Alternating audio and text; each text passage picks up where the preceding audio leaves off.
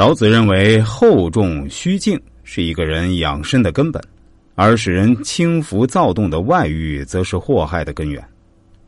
其实，从全书以及其他道家代表著作联系来看，老子所说的轻重静躁，并非指一些人所想的那种物理概念上的质量轻重、运动静止而说的。老子更侧重于心态及个人的修养上。此处说的静。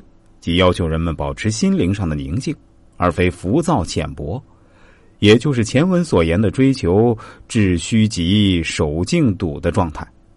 轻者末也，重者本也。是说人生于天地之间必有所守，儒家所守的就是仁，老子所守的就是道，法者所守的就是法。在远古时代，舜十分孝顺，父亲不慈，弟弟不敬。但他毫无怨言，所守的就是孝。大禹治水三过家门而不入，守的是敬；诸葛亮鞠躬尽瘁，死而后已，守的就是忠。每个人都应该有自己的根本，这就是人生重之所在。失去了这个根本，一个人就丧失生存的目标，甚至生存的意义，成为行尸走肉、草人木偶。万城的君主所要坚守的就是清静无为的治民之道，他应该以天下百姓为重，顺应自然规律，采取相应的政策，而不是以征伐攻略、珍宝美玉、山珍海味、歌舞美人为乐。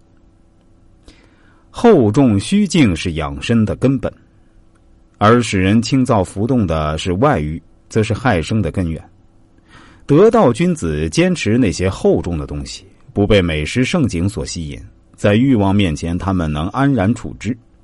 为什么那些大国的君主要殚精竭虑、宵衣干食的，为了国家而轻视自己的身体呢？这种错误的轻重观念、躁动的行为、欲望，会让他们失去根本，最终也会丧失君位。现在我们再来回顾一下老子所说的“重为轻根，静为躁君”。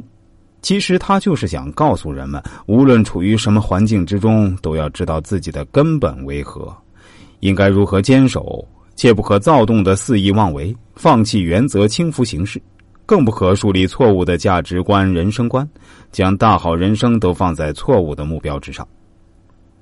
每个人都有自己的根本、自己的原则，操守。统治者的根本就是爱惜百姓，以天下为公。